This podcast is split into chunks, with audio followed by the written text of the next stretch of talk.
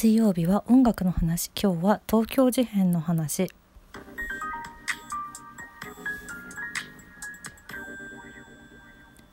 ね見ました？ヘンジャムを。ヘンジャム見ました？もう大好きだったんだけどめちゃくちゃ良かったよね。ヘンジャムあのカンジャムじゃなくてヘンジャムの2週間でしたよね。そう2週にわたって東京事変の特集を東京事変のメンバーによく似た5人の方が お送りするっていう変ジャム。なんか TVer と TELASA で配信がスタート基本的に全部やりますっていうことが始まったので、まあ、2週間連続だったからその1週目の方はもう見れないんですけど2週目の「変ジャム」は TVer テラサでまだ見れるので見てない人ぜひぜひぜひ見てほしい。もうもうよかった。本当に素晴らしく面白かった。面白かったしなんかもう感動感動した。音楽のことをさもっと好きになる番組だよね「カンジャムは」「カンジャム」「変ジャム」うん関ジャムなんですけど、まあ、ちょっと関ジャムの話すると本当にあの岡村康之さんの時にもちょっとだけその話実はしてるんですけど本当に素晴らしいと思っていて私もその専門家ではないので何て言うんですか？ただただ好きなだけなのであの本当に専門的なこととかコード進行がどうこうとかそういう話はちょっと正直言ってそんなに詳しくはないんですよ。だから完全なる理解はできてないんですよ。でも関ジャムのメンバーも完全には理解できていないがあって全然いいんだよっていうのででもすごいマニアックなところを毎回毎回こう攻めてくれるからあの番組は本当に音楽を好きになる番組もう大好きなんです本当に。これからも楽しみにしております。ちょっと関ジャムの話しちゃいましたけど。でもう変ジャムもさ今回も本当にそういう要素に溢れていて溢れていてそれでまあその上でこのラジオを更新するっていうのはなかなかどうしようかとも思ったんですけどまああのそうですね。非常に素人なりにあこれはもしかしたらこの曲だったら分かりやすいかもみたいなこととかもちょっと正直あって。例えばさそのさ歪みの話してたじゃないですか。ベースの歪みがすごいドラムにまであのディストーションかけてるとかそういう話があったじゃないですか。なんかその辺のことがであの逆にギターは全然歪みたくないみたいなさ お話がその変ジャムの中であったんだけど私が個人的にそれがすごい分かりやすいなって思ったのは透明人間のイントロなんですよね。透明人間のイントロってそもそもそのワンパートずつ増えていくのでベースで始まって亀田さんのベースで始まってですぐに畑さんのドラムが入ってきてでそこに浮雲さんのギターが入って最終的に伊沢さんのピアノがトゥラーンって入るっていうで凛子さんのボーカルっていう。あの確かにベースは歪んでおりギターは歪んでおらん住んでいる。っていうのがすごく分かりやすいなとこれ亀田さんの作曲なんですけどそうそう作曲が誰かっていうのもなんか誰が作曲してる曲が私は好きなんだろうみたいなのなんか改めてすごい調べたりとかそういうきっかけにもなって私は「変ジャムありがとう」と思っています。で同時にあのオフィシャル YouTube チャンネルで今東京事変の4週連続配信プログラムっていうのをやっていて東京事変の花金ナイトっていうのをね4週間連続で配信するんですって。で今2週目まで出てるんですけどだから畑さんの回と伊沢さんの回が出てるんですけどこれどっちもいい具合の緩さでいい具合の緩さでもうほんと事変のメンバー皆さんのことをもっと好きになれる番組なんですよね。これが。もう素晴らしいよね。ちょっと浮雲さんと亀田さんがこの後きっと来るんだろうと私はワクワクドキドキ楽しみにしております。花金楽しみだな。まあそんな東京事変なんですけれども。そうですね。まあもちろんもちろん結成から追いかけてはおりますしだからねもう最初の教育アルバム教育の時から「群青日和」の頃から知っているので「群青日和」はだから AZ あの、ま、前の初代のキーボーディスト HZM さんが作曲した曲だったりとかみたいなこともね「変ジャム」のおかげでちょっと改めて調べ直したりしましたけど。そうそう。あの時は折り鶴だったのが今のメンバーになってクジャクに進化したんですよね。でアルバム名は全部こうテレビのチャンネル名になっていてだからそういう意味でもついに音楽っていう音楽チャンネルがついに来たんだっていうのも再結成を経てね。なんかいいなと思ってそしてもういつ聴いても本当に本当に名曲だらけでそして唯一無二でヘンジャムでも言ってたけどこういう j p o p って確かに椎名林檎さんの曲からの東京事変の楽曲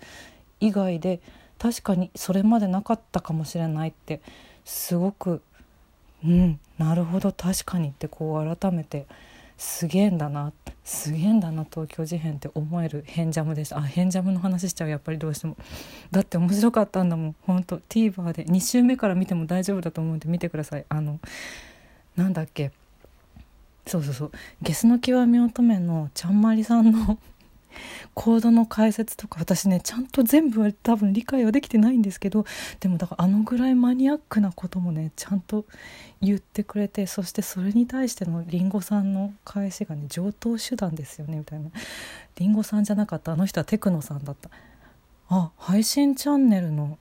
あのオープニングの人もテクノさんなのかな？あれはりんごさんなのかな？どっちだ？ろうまあいいやいいや。合わせて本当に両方とも見てほしいなと個人的にただのファンですけれども思ってるんですけど、まあ、私ね東京事変はねライブに行く機会が1回だけあったんですよ。これえっと復活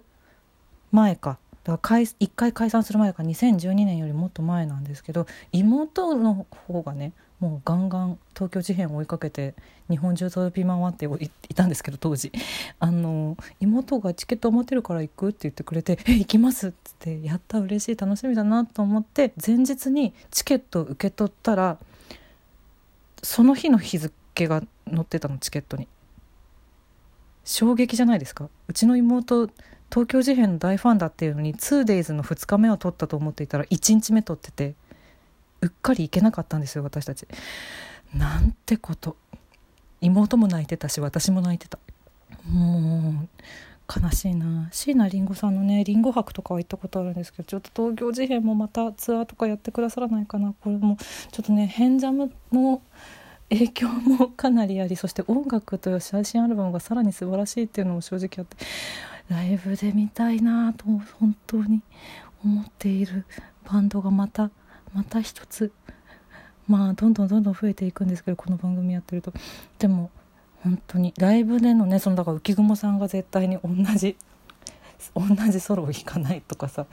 もう毎回楽しいじゃないそんなの。毎回今回はどんな感じでいくのか楽しみ。そういうのいいな。ライブの醍醐味ですよね。も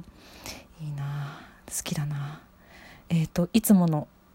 いつものコーナーを一応やろうかなと思います。えっ、ー、と芸人さんの出囃子情報なんですけど東京事変の出囃子だった方はやっぱいましたね。えっ、ー、とソニーの芸人さんらしいんですけどギフト矢野さんという方が先行少女を使っているらしいっていうのとあとジョイマンさんは昔黒猫道を使ってました。ジョイマンさんは今は globe の Joy to the love なんですけどね。ジョイだからね、うん、昔黒猫道だったらしい。なるほど。あの黒猫道好きだな。可愛いよね。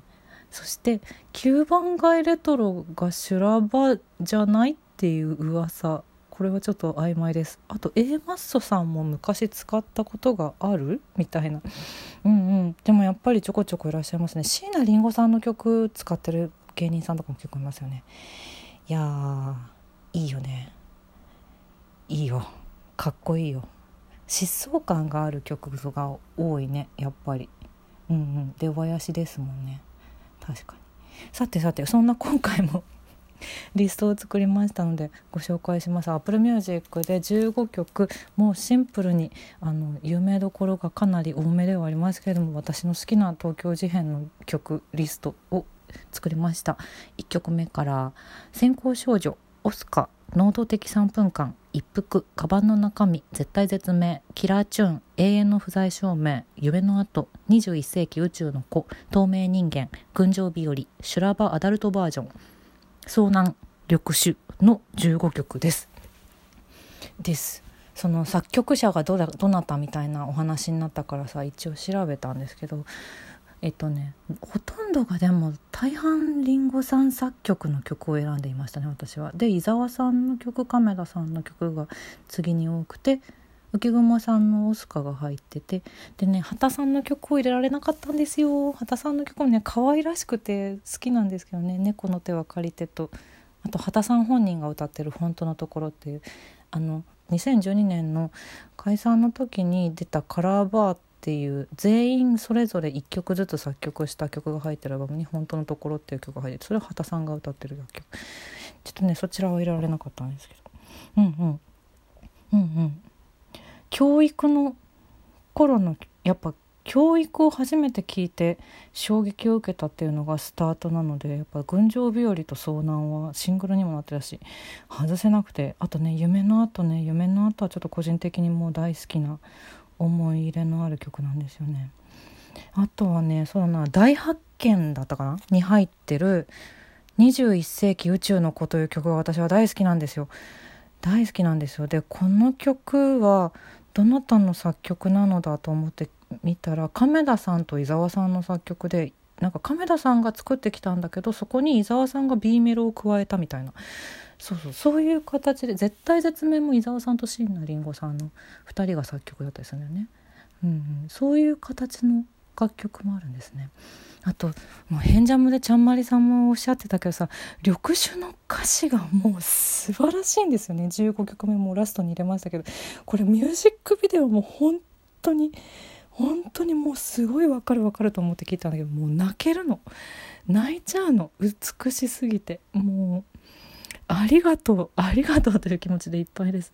あとそうだな。あ5曲目のカバンの中身はオスカーのシングルに収録された曲なんですけどこれも好きですね。あ好きな曲いっぱい。